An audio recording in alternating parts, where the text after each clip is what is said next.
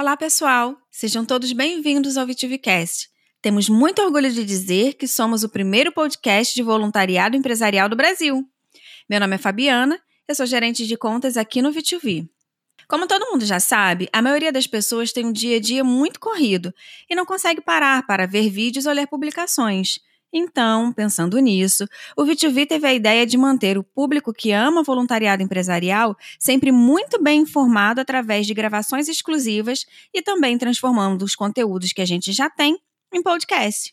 Então, sem mais enrolações, vamos falar sobre o episódio de hoje. O tema de hoje é mobilização de voluntários, e o áudio que vocês vão escutar é resultado de um webinar que o VTV fez no início deste ano, fevereiro de 2019, e contou com a presença de duas gestoras de voluntariado super queridas, a Carolina Constantino, da Azul Linhas Aéreas, e a Laris Moreira, da B3. As duas vão contar de forma bem prática e rápida como elas fazem para mobilizar mais voluntários e engajar mais colaboradores nos programas das suas respectivas empresas. Então é isso. Vamos começar!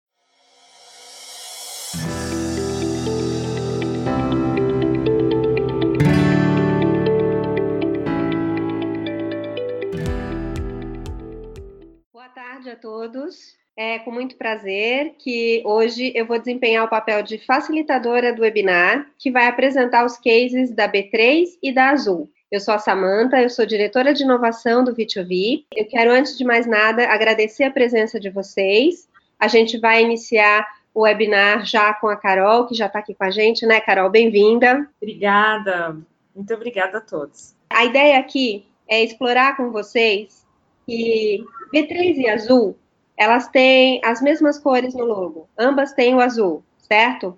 Ambas são empresas de serviço, ambas têm sucesso tanto no seu segmento quanto no seu programa de voluntariado. Porém, é por aí que a gente vai parar, porque a gente tem espectros de colaboradores distintos, a atividade de cada uma tem uma exigência, uma demanda, uma sazonalidade diferente. E aí, vocês vão poder explorar hoje nesse seminário é exatamente isso. Como é que, com coisas tão distintas, elas conseguiram encontrar caminhos para o sucesso. E talvez a sua empresa se identifique mais com uma ou com outra por ser da área financeira, por ser da área de transportes, ou por ter algo similar a elas. Talvez vocês encontrem resultados em ambas. Então, a gente quer convidar vocês hoje para conhecer o programa das duas. Eu vou começar, como eu já disse, com a Carol. Ela é gerente de comunicação, cultura e responsabilidade social da Azul. Ela é jornalista, relações públicas e administradora de empresas tem mais de 15 anos de experiência no mercado de comunicação uh, organizacional e estratégia de reputação e imagem empresarial. Ela está há cinco anos à frente da área de responsabilidade social da Azul. Gente, o que ela vai mostrar hoje é um programa com foco em educação, empreendedorismo, inovação social e voluntariado, que tem de uma empresa que tem 12 mil funcionários, 109 bases espalhadas pelo Brasil e fora do Brasil, com 1.944 voluntários e que no ano de 2018 alcançou o índice de mais de 16% de adesão. A gente está falando de um programa, qual foi a mágica que ela fez para chegar nisso? O programa chamava 10 anos da Azul, 10 temas solidários que culminariam em 100 ações. Mas vocês vão ver que passou de mais de 100 ações. O crescimento entre 2017 e 2018 foi de 27%, e a gente está falando de 641 usuários novos conquistados só no ano de 2018, muito em prol desse, dessa ação 10 anos de azul. Então, agora eu passo pra, a palavra para a Carol, para ela contar um pouco da estratégia da Azul para a gente. Bem-vinda. Obrigada, Samanta. Bom, pessoal, é um prazer estar aqui podendo contar um pouco desse case para vocês. Eu acho que o sucesso que a gente teve com a campanha dos 10 anos de azul e 100 ações solidárias que a gente acabou tendo foi porque o programa de voluntariado da Azul, ele é baseado em algo que é fundamental, que ele está muito atrelado à cultura da Azul. Então, acho que o sucesso de um programa de voluntariado, no geral, é quando ele existe e ele está super alinhado a como a, a empresa que você está faz as coisas e acredita nas coisas. Então, desde o início, quando a gente construiu o programa, a gente sempre buscou trabalhar voluntário como um agente transformador daquilo que a empresa faz na sua atuação social. Então, isso já traz um pouco do diferencial. Por quê? Quando a gente criou a área de responsabilidade social, o que a gente comumente vê nas áreas de responsabilidade social é as organizações usam a área para poder usar e ajudar via terceiro setor fazer projetos sociais. Na Azul, a gente entendia que o nosso tripulante, que é como a gente chama todo funcionário aqui da Azul, ele precisava ser participar dessa transformação que eu fazia por meio da ajuda que a gente dava para as organizações sociais. Então, por quê? Porque a gente está parte do conceito do seguinte: às vezes ajudar alguém é muito fácil, mas pôr a mão na massa e ver de fato o que você está transformando é o mais difícil. Então, era muito fácil para a gente pegar, achar uma organização, apoiá-la e dizer para todos os nossos tripulantes, falando: olha, a gente apoia determinada organização. Aqui, a gente só apoia organizações em que ela me dá oportunidade de voluntariado. E aí, o que, que eu faço? Eu abro o programa e falo, pessoal, vocês querem ver o que é de fato que a sua empresa, que você trabalha, está ajudando a construir? Vem aqui participar. E aí a gente coloca esse voluntário para trabalhar. Então, essa, essa característica que é muito própria da gente, ela já começa a fomentar um tipo de voluntariado diferente. E por que que deu muito certo? A gente está com quase 2 mil uh, tripulantes. Porque esta forma de fazer as coisas, ou seja, colocar o nosso funcionário que se torna voluntário, ele pôr a mão na massa e ajudar a transformar, tem tudo a ver com a cultura da Azul. A Azul tem uma cultura focada nas pessoas. A Azul, ela tem como a sua essência, ela busca transformar e ajudar as realidades onde ela está presente, porque quando a gente chega em determinada cidade, a gente acaba ajudando muito na transformação daquela cidade. O serviço aéreo, ele acaba trazendo muito desenvolvimento local, seja para as empresas, seja para pessoas que não tinham oportunidade, por exemplo, de fazer uma faculdade, elas podem ir viajar para outro lugar, fazer uma universidade. Você abre um leque. Então a gente começou a trabalhar e, e, e isso fazia faz parte do jeito que a Azul faz as coisas, do jeito que a Azul acredita. Então, quando a gente traz um programa de voluntariado que está muito em linha com essa, com essa verve, você acaba tendo muito mais chance de ter um sucesso. Aí, como nasceu a campanha? É, o ano passado foi um ano histórico para a companhia, porque nós completamos 10 anos. Então, de novo, quando a gente tem um programa de voluntariado que está muito ligado, muito associado à cultura, todas as ações que envolvam engajamento, orgulho de pertencer, etc., podem ser grandes uh, trampolins para você poder engajar mais, para você trazer mais voluntariado. Então, o que, que a gente fez? A gente lançou um desafio para o nosso grupo de voluntariado, que a gente, no início do ano, estava em torno de 1.700, 1.600. Falou assim, pessoal, 10 anos de azul, vamos fazer alguma coisa especial com esse tema? Então, 10 anos de azul, será que a gente pode fazer pelo menos, vamos tentar fechar o ano com 100 ações voluntárias? Como que os nossos voluntários atuam? Eles podem atuar ou nas oportunidades que esses nossos parceiros sociais dão, ou eles podem fazer iniciativas próprias. Então, a ideia desse desafio era que as iniciativas próprias passassem de 100 ações, que a gente quis multiplicar 10, 10 ações em 10 meses, né, para a gente poder ter 100 ações no final do ano. E para nossa surpresa, não foi uma surpresa, mas a gente, que a gente sabia que ia dar muito certo, porque isso já está na cultura, já está em como o nosso voluntário abraça e vê e encara o trabalho uh, de voluntariado. Quando a gente completou, acho que sete, oito meses, a gente já bateu essa meta. Então, no final das contas, quando a gente terminou, a gente passou mais de 100, a gente terminou com 109. Então a gente acabou tendo um pouco mais ali, mas assim, foi um sucesso e foi tão bacana que esse trouxe mais voluntários. A gente acabou trazendo mais voluntários para nossa uh, nosso grupo, então hoje a gente está com quase 2 mil que vieram. E o mais interessante, o ritmo que essa campanha acabou gerando para o grupo fez com que as nossas ações hoje continuem tendo, uh, tá com o mesmo volume, a gente está conseguindo manter aquele engajamento. Então, todo mês, eles estão pensando, pô, o que, que a gente vai fazer esse mês? Sem ter tanta necessidade nossa de ficar estimulando, eles já estão, já está se tornando quase que um comportamento natural. Então, essa é, é esse foi o, o, o, o case dessa ação que, mais uma vez, o sucesso dela está totalmente associado à forma como o programa de voluntariado é trabalhado aqui dentro. Então, é, o alinhamento com a cultura, com o jeito de ser. Então, você traz uma temática que é fácil, que flui, e aí ela acaba sendo um grande motivador para você engajar mais pessoas, para você fazer mais coisas. E a gente acredita que essa foi, uh, foi, o, foi os principais, esses foram os principais motivos para o sucesso da campanha. É, vamos lá. É, é interessante porque a gente vê que muitos dos nossos clientes obtêm muito sucesso quando justamente eles fazem o que você fez, que é ouvir o cliente, respeitar a natureza do cliente, que eu digo seu cliente interno, né, seu voluntário, respeitar a, a, a, o foco da empresa, né, a natureza da empresa e conjugar essas duas coisas. Aí todo mundo se sente proprietário, todo mundo se empodera daquilo, todo mundo se sente parte e aí começa a atuar de, de um modo muito mais contundente. Quando você fala de é, 10 ações, de, desculpa, 10 temas, né, 10 ações, como é que, que, que você deu foco para isso? Podia ser qualquer tipo de ação? Tinha uma orientação específica? É, para cada mês você tinha, tipo, uma tarefa, para eles entenderem melhor como é que foi essa dinâmica? Tá.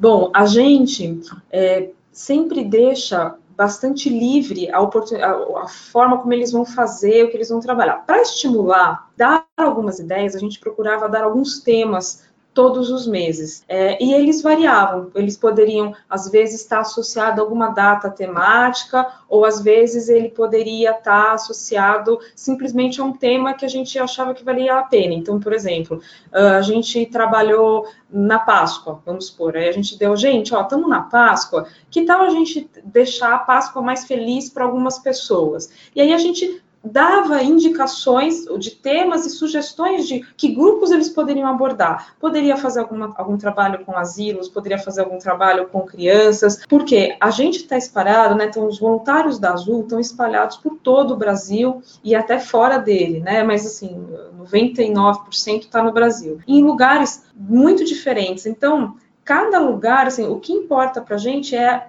é que o nosso voluntário ele faça alguma coisa. Então, se por exemplo na cidade onde ele está, é, ele tem ali um orfanato e é mais fácil para ele fazer alguma ação lá, ele adapta o tema da Páscoa no, no, no orfanato, né? Se ele tem, ele olha, não, não tem nada aqui, a gente gosta, o nosso trabalho mesmo é fazer arrecadação, que a gente manda para outro lugar, legal. É aquilo que eles estão mais acostumados de fazer o trabalho social, para adaptar a um tema que a gente, que a gente fazia.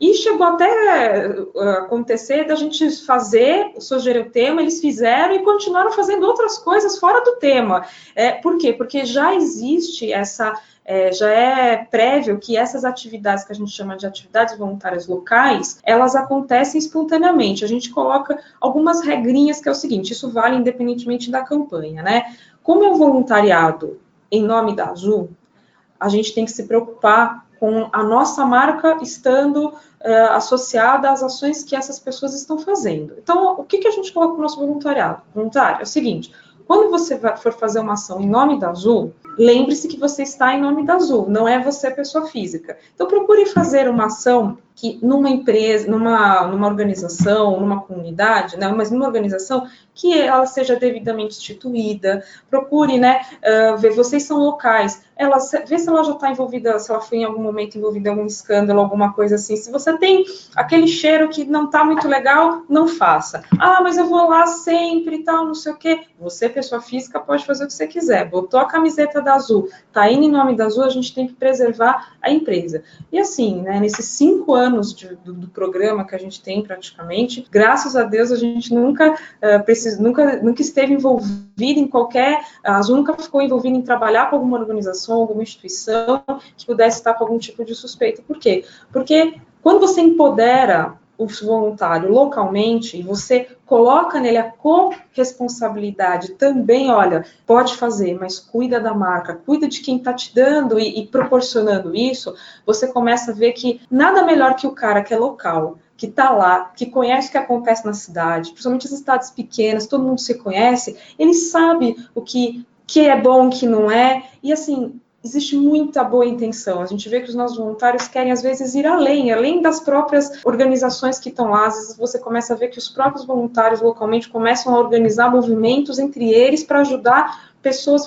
por exemplo, eh, começou as aulas, o pessoal resolveu fazer um mutirão para arrecadar material escolar para entregar para muitas vezes crianças é, que eles passam, às vezes no trajeto para ir para o aeroporto, eles começam a ver no, no, entorno quantas crianças estão ali, né? Assim, às vezes tem uma comunidade que tá, eles vão lá e falam, puxa, como que deve ser? Se eles não têm, às vezes, nem que, se, nem que vestir, nem o que comer, será que essas crianças estão na escola? Então, eles começaram a ir visitar essas famílias, começar a entender como é que era a relação, começar a ver que muitos às vezes não iam para a escola porque não tinha uniforme, porque não tinha material, e eles começaram a organizar para poder fazer. Então, esse é o espírito que, que a gente busca e dá esse empoderamento para que os voluntários na ponta possam fazer. Né? E a gente dá toda a assistência quando eles suspeitarem de alguma coisa, quando eles acharem alguma coisa. E é isso, assim, a gente tem muito, muito, muito mais ganhos do que qualquer outro tipo de, de situação. Isso que você está falando tem muito a ver com a segunda pergunta mais é, perguntada que a gente recebeu uh, na inscrição. É, as pessoas perguntavam como que eu vou é, garantir o envolvimento contínuo do voluntário, porque é muito fácil, aspas, né, você conseguir o voluntário que vai lá, ah, oba, campanha de arrecadação, e participa uma vez, e aí nunca mais volta, volta uma vez por ano, ele vai lá e dá o sangue, ele vai lá, né, e, e participa daquela ação específica que vocês fazem todo ano. E aí você estava dizendo que você está vendo o reflexo dessa ação dos 10 anos, é, que eles estão andando sozinhos, que eles estão propondo, que eles estão sem esperar o calendário, sem esperar vocês cutucarem. O que, que você acha que fez essa mágica? Porque foi uma das perguntas que a gente mais teve de modo recorrente, foi como eu faço para a coisa começar a andar sozinha, para as pessoas se engajarem e continuarem?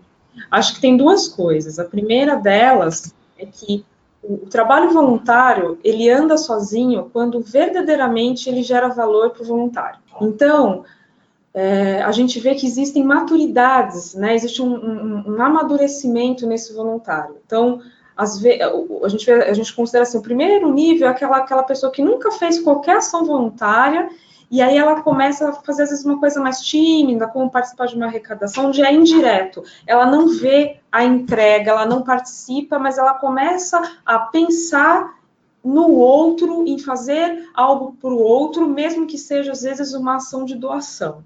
Legal. O que, que a gente estimula muito aqui na Azul? De novo, que põe a mão na massa. Ah, então você vai fazer uma campanha de arrecadação, então você vai lá entregar na casa da pessoa, vai lá entregar para a organização que você está fazendo. Por quê? Porque só quem faz esse tipo, tem esse tipo de experiência, é isso que mexe com a gente. Quando a gente põe a mão na massa é, é, e a gente vai lá e a gente vê a realidade, a gente conversa com as pessoas, a gente vê, é que a gente consegue to ser tocado. Então, quando você vai fazer uma doação depois de ter feito a entrega pessoalmente, ou seja, tendo contato de fato com aquilo que você fez, você nunca mais vai ver essa doação da mesma forma. Porque, mesmo que você faça a doação de forma indireta, você vai saber o que significa quando essa pessoa receber, por exemplo, um pacote de arroz. Porque você viu a reação dela, você viu o que mudou, você viu, e, e assim, e aí você sai uma experiência muito maior que você descobre que quando você faz voluntariado, você faz para si, você não faz para o outro. Muito parecendo que a gente está fazendo para o outro, mas a gente sai muito mais renovado. Então, esse é o primeiro, é o primeiro ponto. Manter engajado e fazer a coisa andar sozinha é sempre estimular a mão na massa. Ele tem que viver porque tem que bater no coração e não na cabeça. Tem que ser aqui. E a segunda coisa é empoderar. Então, é, para que a gente possa fazer com que eles andem sozinhos, nós precisamos dizer para eles que eles podem andar sozinhos, porque eu acho que muitas vezes muitos voluntários querem fazer, mas ficam morrendo de medo se pode, se não pode, se o gestor vai deixar ou não vai, se vai conseguir fazer ou não vai. Então, assim, comunicação aberta e estimulem. Ah, você quer fazer? Faça vai lá, faça, porque é esse tipo de, de uh, quando você empodera para ele tomar decisão, ah, onde que eu posso ajudar? Eu falei, não sei, onde que, que instituição que tem aí perto da sua, da sua cidade que você poderia fazer um projeto? Você coloca ele para co-criar, e aí, ao co-criar, ele é corresponsável. E aí ele começa a ficar engajado. Então, você tem que trabalhar nessas duas vertentes. De, de fato, soltar a cordinha, você olha, mas você solta a cordinha, e ao mesmo tempo você procura estimular experiências. O voluntário tem que ter a experiência para ele conseguir fazer isso. Você não tem que explicar para ele por que, que ele precisa ser um voluntário. Essa é a questão. Quando você não tem que explicar mais, ele simplesmente faz, você já ganhou o cara que vai ser autônomo, que é o cara que vai começar a fazer sem você pedir. Bichinho tem que morder, né? Depois que prova uma vez, aí não quer mais sair. Deixa eu te fazer outras duas perguntas, então. Dentro desse cenário, nem tudo são flores. Você teve desafios, né? Quais foram os desafios que você enfrentou para implementar essa estratégia da ação dos 10 anos da Azul? E já engatando na segunda pergunta, aonde que o V2V conseguiu te apoiar dentro dessa estratégia. Mas os desafios não necessariamente precisam ser endereçados pela, pela plataforma, eu só juntei. Acho que os desafios que a gente teve com essa ação são muito parecidos com os desafios que a gente tem em quase todas as ações, que é às vezes a sensibilização dos gestores para poder uh, liberar as, os voluntários para poderem fazer o trabalho voluntário, né? Então assim, quando a gente está num eu vou ter que te interromper porque essa é a primeira pergunta mais recorrente do, do, do webinar. Todo mundo quer saber como sensibilizar e engajar as lideranças. Então, por favor, aproveita e divide com a gente que mágica você fez. Olha, eu vou dizer que é um processo em construção, tá? Não é uma solução mágica. Mas, assim, a primeira coisa é trazer essa, essa liderança para fazer. É, é, de novo, o, o, a mágica do bichinho tem que tocar todo mundo. E quando toca todo mundo, inclui a gestão e a liderança. Quando você. E aí existem vários tipos de pessoas, vários tipos de líderes. É, acho que o nosso trabalho aqui em áreas que cuidam de voluntariado é entender um pouquinho como é que funcionam essas pessoas. Se o cara é muito racional, muito de número, e ele é muito assim, que ele só acredita e vê quais os benefícios que eu tenho isso, então liste, logicamente, quais são os benefícios. Começando por questões dizendo assim, o quanto que o trabalho voluntário melhora a questão de engajamento interno, pesquisa de clima, absenteísmo. Começa a colocar esses números, né? Mostrando e dá exemplos. Olha, o tio Joãozinho, o Joãozinho, ele era um cara mediano, né? Como minha avó dizia, não fede nem cheira. O cara fazia lá o que ele tinha que fazer e tal. Aí depois que ele começou a trabalhar no voluntariado, pô, o cara tá, tá eh, desenvolvendo habilidade de liderança, ele se tornou um líder ali naquele grupo, e você começa a colocar questões concretas do que o voluntariado está trazendo para a pessoa, para o desenvolvimento, para a carreira, para a gestão. Existe também a questão eh, de boas práticas de mercado. Então, empresas que tem capital aberto. É, isso é algo que você é simples. Sabe como a gente vê isso? Quando vem as reuniões de, de investidores e as reuniões de, uh, de, apresentação de resultados, etc., o que, que a gente começa a perceber? Que bancos, que investidores começam a querer saber quais são a atuação, como é que é feita a atuação social. E aí esses gestores começam talvez a prestar um pouco mais atenção, porque eles começam a ver que atuação social e responsabilidade social, assim como responsabilidade de sustentabilidade, passam a ser sim indicadores e, e, e, passa a ser algo que vai ser usado como critério para, por exemplo, bancos poderem emprestar dinheiro para as empresas com uma taxa melhor, para que investidores possam investir ou não. Então, você começa a usar a questão social mostrando para o gestor que existe uma questão de business envolvido nisso. Por quê? Porque o mundo é assim. O mundo agora, e você, você entrando em governança corporativa, você começando a, a, é, O mundo é global, então, assim, nós estamos falando de Azul, como a gente está falando de outras empresas, uma empresa da China, e você tem investidores que estão investindo aqui na Azul, estão investindo na China. O que vai fazer muitas vezes o cara investir na Azul na China?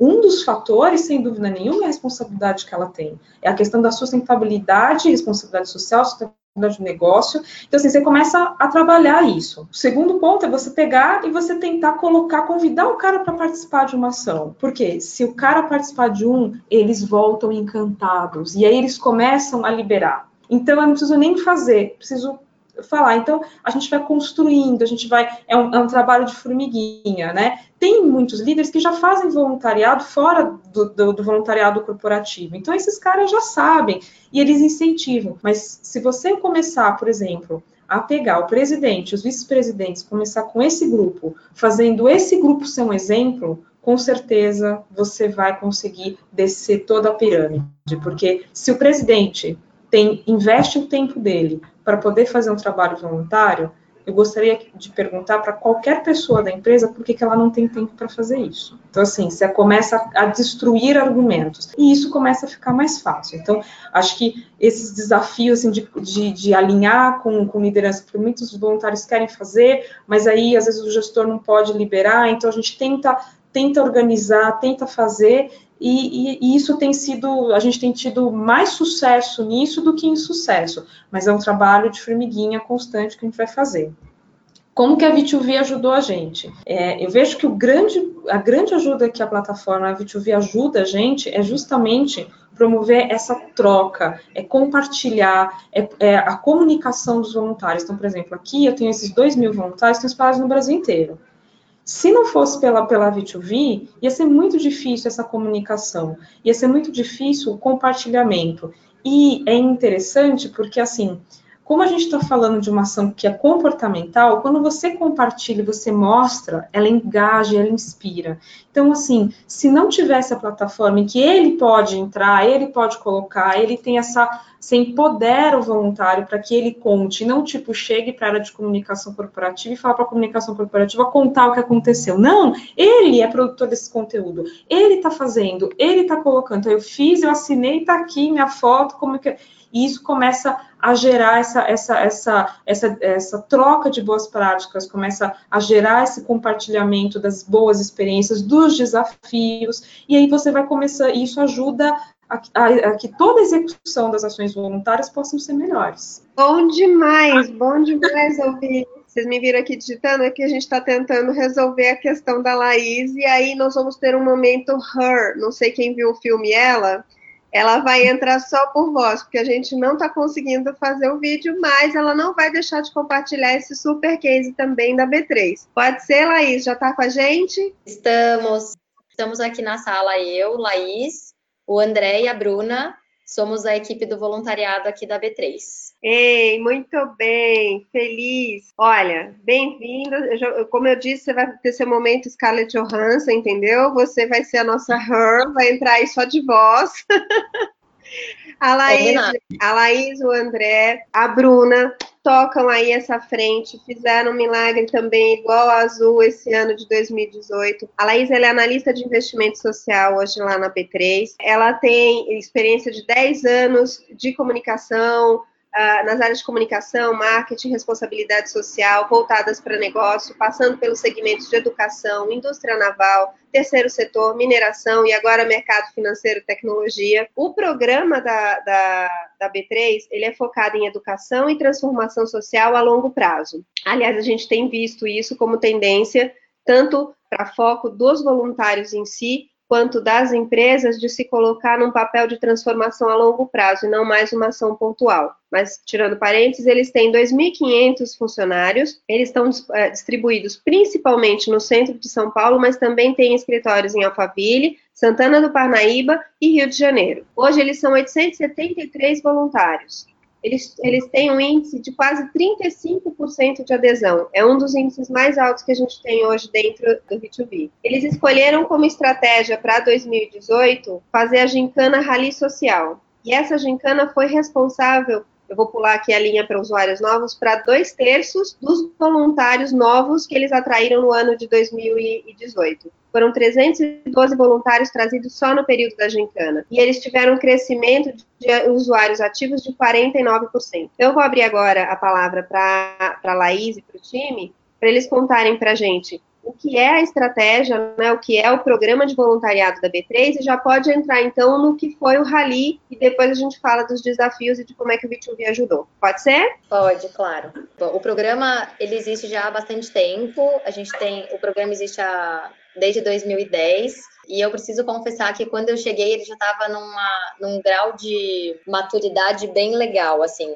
A gente tem, felizmente, uma equipe muito motivada e acho que uma das coisas que faz a maior diferença aqui no nosso, aqui no nosso programa, assim como a maioria dos, dos programas em outras empresas também tem, é o famoso comitê, né? Ou grupo de trabalho, que a gente chama de GT. O nosso grupo de trabalho aqui tem 30 pessoas super assíduas, que são mega pontos focais em todas as áreas, assim. Então, aqui a gente tem a vantagem de estar todo mundo no centro, mas em contrapartida, a gente tem gente de áreas muito diferentes que não conseguem sair para uma reunião a qualquer momento, porque tem uma, uma questão do comercial, da bolsa que funciona 24 horas, dos turnos, né? Então, a gente tem vários desafios e ainda assim esse grupo é super mobilizado, super engajado. E esse papel deles de cocriação, tanto do Rally quanto da estratégia como um todo, faz muita diferença para a gente. A B3 tem uma, tem uma organização, né? A gente tem uma associação profissionalizante. Então, hoje, grande parte da nossa atividade voluntária acontece no sentido de levar os skills dos nossos voluntários para otimizar esse investimento social que é tão legal feito aqui na, aqui na região, aqui no entorno. A nossa associação fica no Brás. E é uma associação bem focada em educação profissionalizante mesmo, bem voltada na formação para o trabalho. O Rally é uma atividade que aconteceu com 100% dos nossos funcionários. Então, a gente tinha nove escuderias, que a gente chamou, nove equipes divididas por cores, de 220 a 250 pessoas cada uma.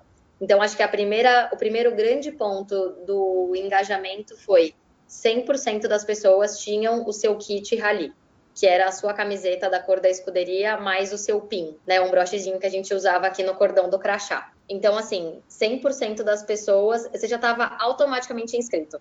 100% das pessoas tinham esse, já estavam envolvidos com o rally, porque a gente fez essa comunicação de um jeito muito legal e muito forte. Então, foi uma comunicação envolvente, como a gente tinha essa, as equipes que chamavam as escuderias, as atividades que eles tinham que fazer ao longo dos dois, três meses de rally, que durou o segundo semestre do ano passado, era, a gente chamava de pontos de controle. Cada atividade que era feita, elas tinham, cada equipe tinha uma organização parceira que foi sorteada, porque como a gente está aqui no centro, nós aqui da, da B3 Social mapeamos organizações parceiras em São Paulo todo, em parceria com uma consultoria. E aí, para não ficar injusto com algum tipo, com alguma equipe, a gente fez um sorteio. Então, tem gente que está na Zona Sul, tem gente que está no, assim, lugares bem diversos. Então, as equipes tinham que fazer esses pontos de controle, eles tinham um cardápio de atividades, e aí tinham que realizar atividades nessas organizações que as, organiz... e as atividades geravam um ponto. Toda essa pontuação foi controlada por meio do V2V. Então, eles faziam a atividade, né, faziam a ação, subia no V2V e essa pontuação ia automática para o grupo. Semanalmente, a gente lançava um placar com todos os carrinhos, né, cada, cada carrinho tinha uma cor, e o ponto da nossa gincana é que ela era colaborativa. Então, a gente não estava fazendo uma competição. O, a B3 como um todo tinha três metas, uma bronze, uma prata e uma ouro, que somando a pontuação de todo mundo, tinha que bater é, esse bronze, prata e ouro no carrinho B3. Então, a gente tinha, por exemplo, o bronze era 100, 60 mil pontos, o prata 120 e o ouro 180 mil pontos. Com a soma de todas, todos os carrinhos tinha que bater nisso. E aí os 180 mil pontos, que era a nossa meta ouro, virariam 180 mil reais divididas pelas nove organizações, porque eram nove times. Então, cada organização ganhava 20, vai ganhar 20 mil reais, além do valor, além de todas as benfeitorias que foram feitas ao longo do caminho. A gente bateu 880 mil pontos no final, embora 180 fosse a meta inicial. No meio do caminho, no meio do segundo mês, a gente já tinha batido 180 que foi um problema bom, mas aí acho que isso já demonstra o nível de engajamento que as pessoas estavam aqui. Dentro de cada uma dessas escuderias, a gente tinha uma função que era o piloto e o copiloto, e uma equipe de pilotagem. Então, para não ficar uma coisa cachorro com muito dono morre de fome, cada, cada escuderia dessas de 200 pessoas tinha um grupo de 20 pessoas que era quem ia tocar o bumbo do, da organização ali. E o piloto, via de regra, era uma pessoa que já fazia parte do nosso GT ou é um voluntário naturalmente mais engajado. Essas pessoas deram um mega gás. E aí, assim, como começaram com uma febre de fazer pontuação, os times que estavam lá para trás começaram a correr atrás e no final a gente acabou com esses 880 mil pontos. Mas esses papéis foram muito importantes. Então, a gente tinha o piloto, que era o responsável mesmo por tudo, por fazer essa gestão toda. é, o copiloto que ajudava nesse papel e a equipe de 20 pessoas que tinha essa função de fazer o apoio é, e centralizar principalmente as atividades e seu ponto focal.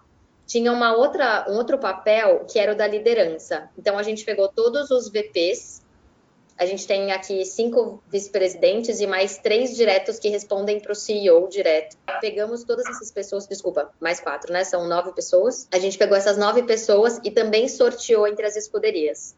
Então, por exemplo, uma pessoa que era da, da vice-presidência de tecnologia tinha o copiloto, uma pessoa que é da área de educação. Nada a ver. E aí, isso teve inúmeros ganhos, assim, desde o fato de promover essa integração, então a pessoa fala, nossa, eu converso com o VP pelo WhatsApp, até uma coisa de integração mesmo, de assim, o quanto eu conheço pessoas diferentes de outras áreas, o quanto os VPs enxergam lideranças naturais, o quanto essas pessoas mostram, esses líderes mostram o quanto eles estão engajados de fato. Foi um recado bem importante, assim, e aqui a gente tem uma liderança realmente muito comprada com o voluntariado é, eles veem muito valor, eles fazem questão de acompanhar, de estar perto, de saber mais sobre o GT. E essa mensagem foi cascateada é, presidente, vice-presidente, superintendentes. Ela foi muito bem cascateada em muitas etapas para que todo mundo entendesse a importância, porque além de tudo, a gente também tinha um alinhamento muito forte com a cultura e com os valores da B3, que é uma empresa, que é uma marca nova, né? A gente vem aí de uma fusão então, o Rally tem tudo a ver, está muito alinhado com essa, com essa marca nova. Então, teve toda um, uma amarração mesmo de várias áreas, e muito com a área de RH, que aqui a gente chama de pessoas, no sentido de mostrar para todo mundo que isso é geração de valor, sabe? Aí, Acho que eu falei muito. Deixa eu aproveitar que você falou aí da questão da, da gestão, né, da, da, dos VPs e de cascatear. Mas a gente sabe, a média gerência, que é, aproveitando a pergunta que foi a top né, demanda, por pressão de, de meta mesmo, é, é quem faz a, a, a, roda girar no sentido de que o número vai. Se a média gerência pifar, não adianta aqui em cima e aqui embaixo está fazendo que o negócio não, não vai para o mesmo lugar, né?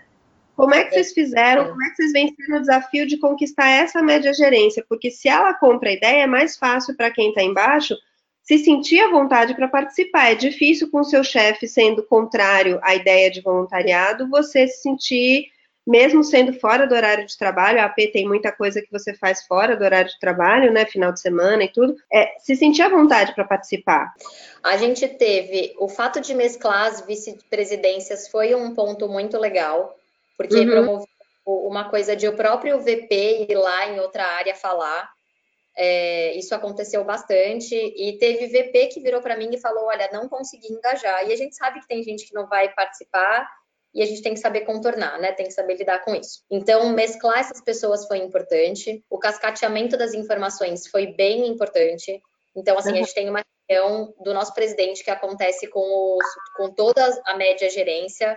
E ele falou nesse evento sobre o rally antes do lançamento reforçando, inclusive, bastante esse ponto da cultura e dos valores. E aí teve uma outra coisa que foi bem legal também, que para esse grupo de pilotagem de 20 pessoas, e aí eu sei que eu falei super corrido aqui, mas quem quiser depois conversar comigo para entender melhor, eu explico. Esse grupo de pilotagem de 20 pessoas, a gente abonou duas horas por semana para eles fazerem atividade voluntária.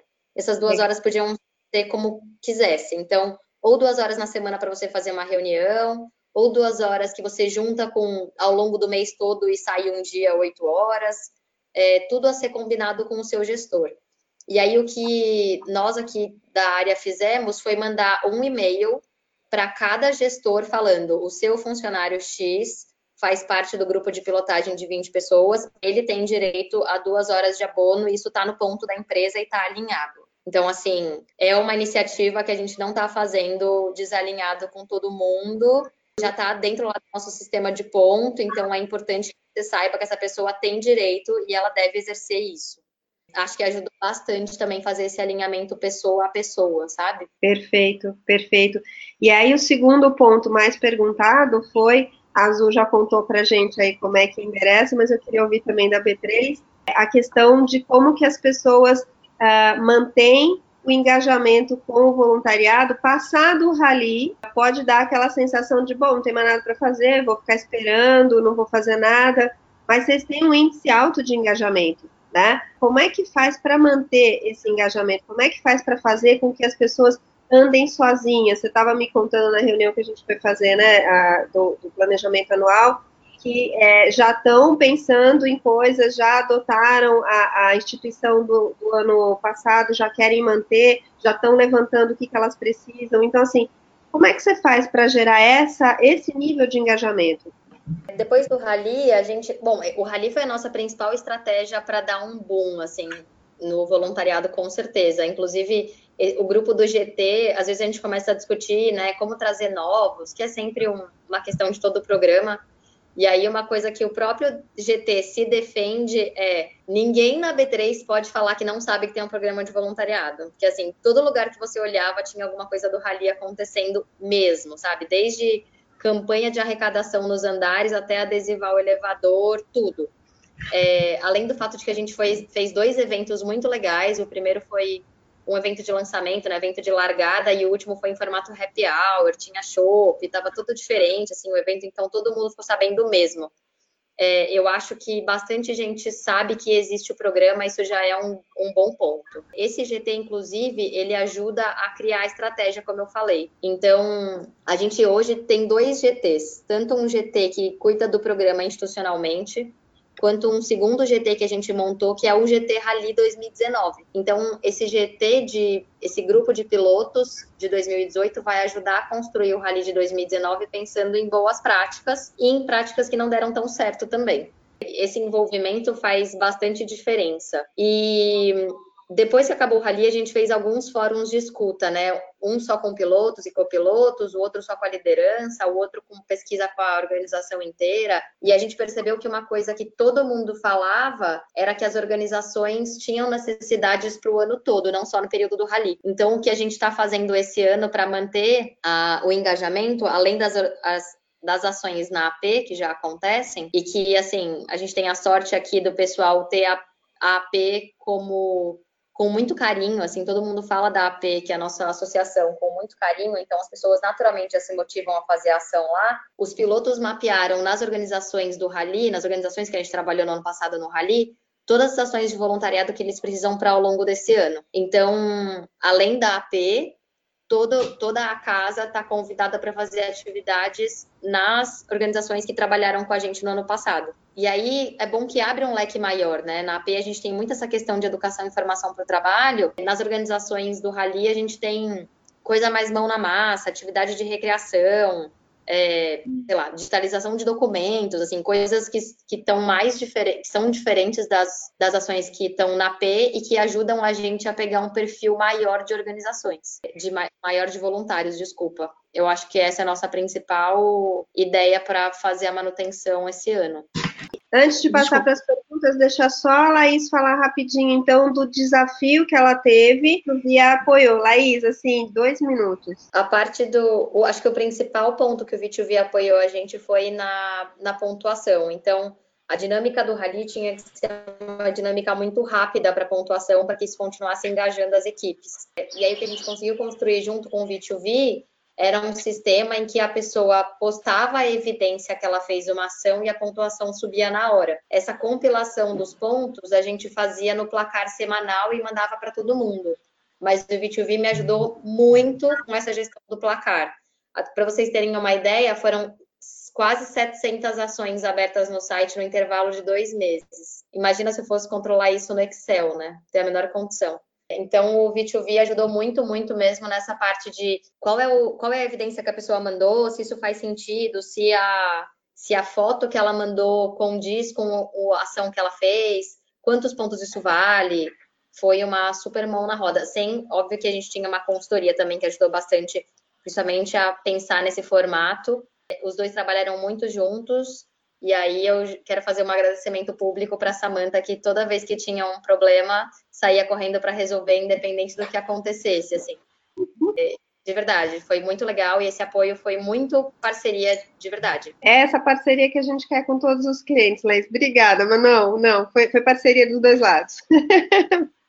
Tem uma pergunta aqui que foi bem recorrente, que é se existe algum tipo de ação que causa mais engajamento nos voluntários? Tem, tem alguma causa, alguma ação, alguma coisa que motive mais os voluntários a participarem das ações? E aí, Carol? Olha, é difícil, porque o pessoal aqui é engajado para ajudar em qualquer situação. Eu acho que. Eu acho que Eita, algumas... maravilha, hein? É verdade. Eu acho que assim, tem algumas coisas que quando às vezes tem algum tipo de comoção nacional, isso ajuda mais. Então, por exemplo, a gente teve aqui, felizmente, a situação com o Brumadinho, né? Foi impressionante. É, essa, esse foi um exemplo que a gente não precisou fazer absolutamente nada. Quando a gente viu, a galera estava se mobilizando para ajudar no que fosse preciso. Eles mesmos estavam entrando em contato com defesa civil, com bombeiro, com quem fosse que estava apoiando na questão dos, do, do pessoal de sobreviventes, de quem estava ali e começaram a, a se organizar para oferecer tudo que eles podiam, desde qualquer tipo de arrecadação de alimentos, ou, como inclusive a gente teve alguns voluntários que foram lá ajudar a, a achar pessoas, entraram naquela lama ali, foram junto. Então, assim, é, é, um negócio que, quando a gente sofre assim, Jesus, tira o cara da lama lá, pelo amor de Deus. Era quando a gente viu, já estava lá, já estava com a família, já tá. Então, eu acho que quando a gente tem coisas assim, é, elas acabam gerando uma comoção maior e você acaba tendo um movimento muito maior. Mas acho que dificilmente a gente tem alguma coisa que a gente propõe é, que não é acatada. É, então, acho que é. Já, acho que está numa maturidade que as pessoas que fazem parte dos voluntários já estão entendendo o espírito de voluntariar, né? Então, você ajudar a fazer algo é, é isso que vale, né? Então acho que é o que a gente tem visto um pouco mais aqui na Azul. É, exatamente, Toda, todas as causas são importantes, né? Fala, Mas é engraçado, Rê, que a gente percebe em algumas empresas tem um espírito mais de campanhas de arrecadação. Isso é o que motiva as pessoas lá, né? Tem outras que, assim, é uma questão com câncer, com sangue, e, e aí vai muito da realidade de cada uma, né? Da, da filosofia, da cultura da empresa, da, da verve mesmo de, de cada um que está lá dentro. Na B3, o Laís, a gente tem alguma coisa que é o que motiva mais? Tipo, chamou para AP, é, é alguma coisa de educação, movimenta mais? Ou foi essa coisa de competição, gincana, que tem a ver né, com o mundo de tecnologia, com o mundo de, de, de financeiro? É, acho que é isso que você falou mesmo. É onde, cada, onde toca cada um, né? a gente, eu sei que deve ter gente do Brasil todo aqui ouvindo a gente, mas aqui no centro de São Paulo a gente está numa parte bem fragilizada e tem bastante gente em situação de rua. Então, os nossos funcionários, querendo ou não, eles convivem com, com essa realidade da pessoa em situação de rua. Então, aqui a gente tem as ações na AP pegam muito, os projetos de mentoria pegam muito, as pessoas gostam muito e a gente tem fila de espera para projetos de mentoria geralmente porque é, a gente também tem um pessoal já com um nível de escolaridade um pouco mais alto, então essas pessoas elas reconhecem que elas são é, que elas têm um privilégio a mais, assim, isso é uma fala que bastante gente tem aqui, as pessoas sabem que a gente está numa situação privilegiada, né, entre aspas, sem nenhum tipo de presunção aqui, mas a gente sabe que a gente é uma parcela pequena do, da população brasileira, então o pessoal já tem essa predisposição a querer ajudar, então os projetos de mentoria com, com o público vulnerável da AP que a gente atende costumam ter uma, uma adesão boa, mas campanha de arrecadação, sem dúvida, é o que bomba aqui. Ano após ano, a gente tem recorde de campanha do agasalho, assim, muito. Até porque a gente entrega não só na AP, mas a gente faz entregas em organizações que trabalham aqui no centro também. Então, por estar muito próximo, né, muito próximo da realidade dessas pessoas, e elas estão vendo o que está acontecendo todos os dias, é, junto com essa consciência, a nossa, nossas campanhas de arrecadação aqui costumam ter um resultado muito bom. Joia. Gente, eu estou olhando aqui e a gente ainda está com 65 pessoas na, nos assistindo.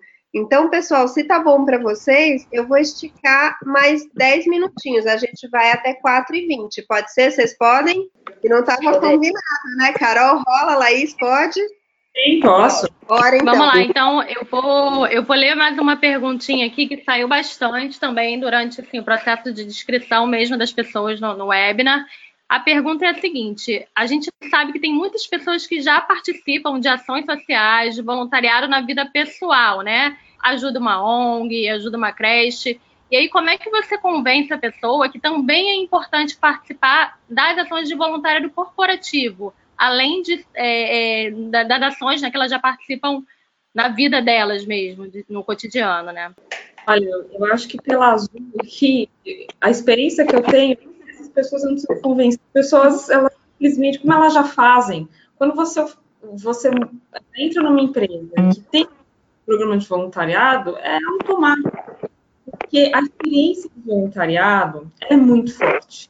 Então, quem faz uhum. voluntariado na vida pessoal, na vida do trabalho, não tem muito uma diferenciação, porque a pessoa se sente é, é, para ela é mais uma oportunidade de voluntariado. Só que, obviamente, uma ela está fazendo em nome da empresa e outra está fazendo no nome dela. Mas para ela é mais uma experiência que ela está podendo ter. E o programa de voluntariado nosso, ele oferece algumas coisas que são diferenciais. Então, assim, como eu faço, um pouco que eu falei no início, como a gente tem parceria com os nossos parceiros sociais, em que eles precisam nos oferecer oportunidades de voluntariado no que eles fazem, então, muito, muita gente que é voluntário da Azul só vai conseguir fazer aquele, aquela experiência de voluntariado aqui.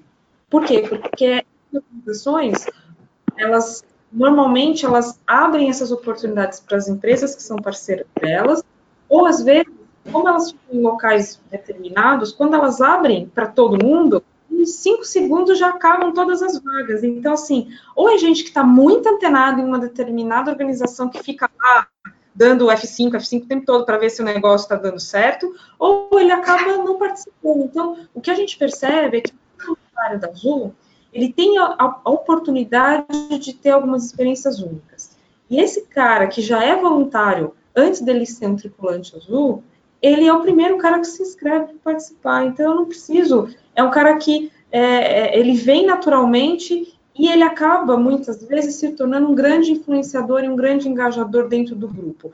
Por quê? Porque ele acaba Uh, inspirando outras pessoas, justamente por ele ter uma experiência maior, ele já acaba também tendo mais maturidade para entender certas coisas durante o processo, e ele acaba ajudando a gente, ajudando outras pessoas a entenderem melhor. Então, é isso que a gente observa um pouco aqui. Maravilha.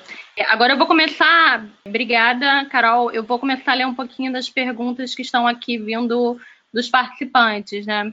Diga. Deixa eu aproveitar, porque é, é, a Carol falou dessa coisa de, de tempo, né, de participação e tal, e eu estou vendo muitas perguntas, até por conta do que a Laís trouxe de que liberava duas horas, isso gerou um frisson aqui no fórum, viu? Tem gente perguntando, como assim? Como é que você contabiliza? As horas que estão dentro do horário de trabalho, as horas que estão fora, e aí também muita gente, Carol, querendo saber como é a política da Azul. A Azul promove voluntariado em horário de trabalho e fora ou só fora? Então, eu queria que as duas respondessem no sentido de como é que era essa contabilização das horas, então, no Rally, lá é, do que é feito dentro do horário de trabalho e do que é feito fora, esse controle, e qual é a política da Azul com relação a isso? Tá. Bom, vou só contar a experiência do rally, então. Normalmente o nosso programa é feito fim, aos finais de semana, né? A gente tinha falado que a nossa política é aos finais de semana. Uma vez ou outra a gente tem alguma coisa que acontece durante a semana, e aí é acordo com o gestor. Mas nesse caso em específico do rally, a gente, a pessoa saía antes, então vamos supor que o horário dela é das nove às seis. Ela saía às quatro, batia lá o ponto dela, fica duas horas devendo. E aí ela entra no sistema e justifica como abono rally. São essas duas horinhas que a gente dava. E, mas assim, sendo super sincera, um monte de gente falou pra gente que acabou não usando ou usou muito mais do que isso, porque tinha muita atividade, o pessoal começou a se envolver muito. E aí, assim, é isso, né? Acho que os, as duas horas foram um grande passo que a companhia deu no sentido de começar a olhar para o rally de uma forma diferente, colocar isso no dia a dia principalmente aquele ponto que a gente sabe que acontece em algumas áreas de que a pessoa sai para fazer voluntariado e o resto da equipe olha com uma cara estranha. A gente sabe que isso acontece em vários lugares. Então, o abono deu um, gerou um conforto melhor para quem estava envolvido nisso, mas na prática ele acabou sendo usado de uma outra forma, assim, muito, muito mais em comum acordo do que efetivamente na parte do, da, comprovação do ponto eletrônico, mas só para explicar a dinâmica do ponto era essa. Perfeito. Bom, aqui na Azul é um pouquinho diferente, porque a Azul funciona 24 por 7, né? Então, o final de semana para uns não é o final de semana para todos, né? Então, é, como é que funciona aqui? O trabalho voluntário, ele é caracterizado com banco de horas. Então, por quê? Tudo que é voluntário não é remunerado. Então, a gente, qual é a política? A gente orienta que todas as ações voluntárias procurem ser feitas fora do expediente. Mas, uma vez que elas vão entrar no expediente daquela pessoa, é, uma, é, é banco de horas. Por quê? Porque ela está deixando de trabalhar na função que ela é remunerada para fazer e ela está fazendo uma ação voluntária. E aí é banco de horas. Então, se ela ficou duas, três horas ausente, depois ela compensa isso. Só que tudo isso é muito alinhado com o gestor.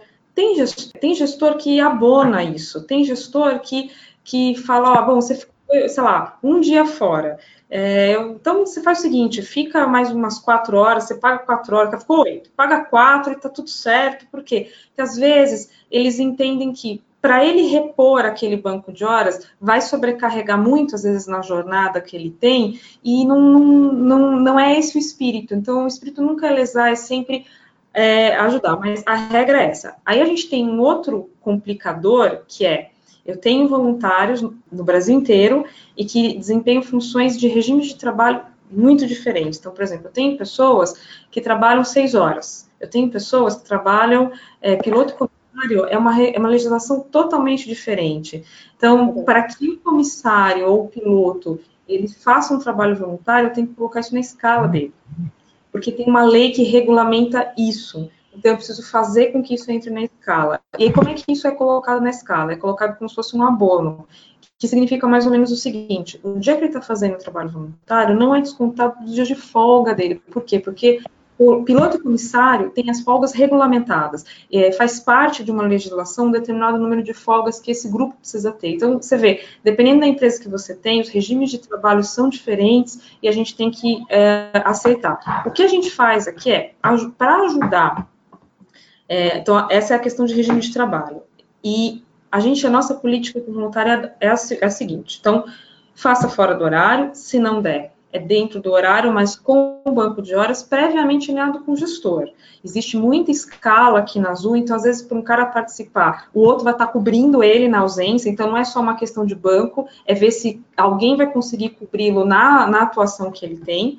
E a gente também dá uma ajuda de custo para esse voluntário em algumas ações. Vou dar um exemplo. A gente tem um parceiro que é a Operação Sorriso. A Operação Sorriso acho que muitos devem conhecer, faz um trabalho de cirurgias em crianças que têm a fissura, a fissura palatal e o lábio leporino. E os mutirões que eles fazem ficam em regiões muito afastadas daqui de São Paulo. Normalmente são cidades do Pará, é, então eles têm cidade do Pará, algumas regiões do Nordeste, etc. Quando um voluntário nosso vai, vai participar de uma missão da Operação Sorriso, a gente está falando de, às vezes, uma ausência de três dias. E às vezes eu tenho um voluntário de Porto Alegre que quer ir para Santo participar. É muito difícil às vezes, então o que, que a gente faz? A gente tem uma política onde a gente faz o seguinte: a Azul paga a passagem dele para ir até lá, né? Então, todo funcionário da Azul tem um benefício que você voa de graça se tiver assento. Só que se não tiver assento, você fica no chão. E a gente não pode correr o risco que o cara que se programou para fazer o trabalho voluntário fique parado porque ele não embarcou. Então, o que, a gente faz? A gente garante esse assento como se ele fosse um cliente. Ele chega até o destino, dependendo do tempo que ele fica lá, porque às vezes, por exemplo, ele chegou. Se ele for no dia seguinte de Santarém para Porto Alegre, ele vai ter que pelo menos dormir porque não tem um voo. A gente paga uma hospedagem e garante a passagem. Alimentação e um Uber ou um, tá, um deslocamento que ele precise ir até o local onde está acontecendo o trabalho voluntário é por conta dele. Então, o que, que a gente faz? A gente fez, instituir essa política, a gente esclarece isso desde quando o cara entra e a gente vai trabalhando nesse sentido. Por quê? Porque o trabalho voluntário corporativo, ele também tem que ter um pouco dessa responsabilidade do voluntário mesmo. Quando você está fazendo voluntário pessoal, você se vira para chegar onde é, você né, se vira para comer, você se vira. E é corporativo. porém a gente tem noção né, das dificuldades. É uma coisa, porque se eu for fazer trabalho voluntário, eu vou fazer o que é perto da minha casa, que eu não tenha tanta despesa. Às vezes eu posso gastar um determinado valor, mas um outro não pode. Agora, imagina que ele está indo, saindo de Porto Alegre para ir para Santarém, vai ficar dois dias lá e vai voltar. Então, assim, para eu conseguir minimamente viabilizar essa experiência, a gente acorda que a gente paga uma parte e ele paga outra, né? Simbolicamente, é um símbolo, para que ele possa ter a responsabilidade, o comprometimento com aquela missão. Então, funciona mais ou menos assim aqui. Joia.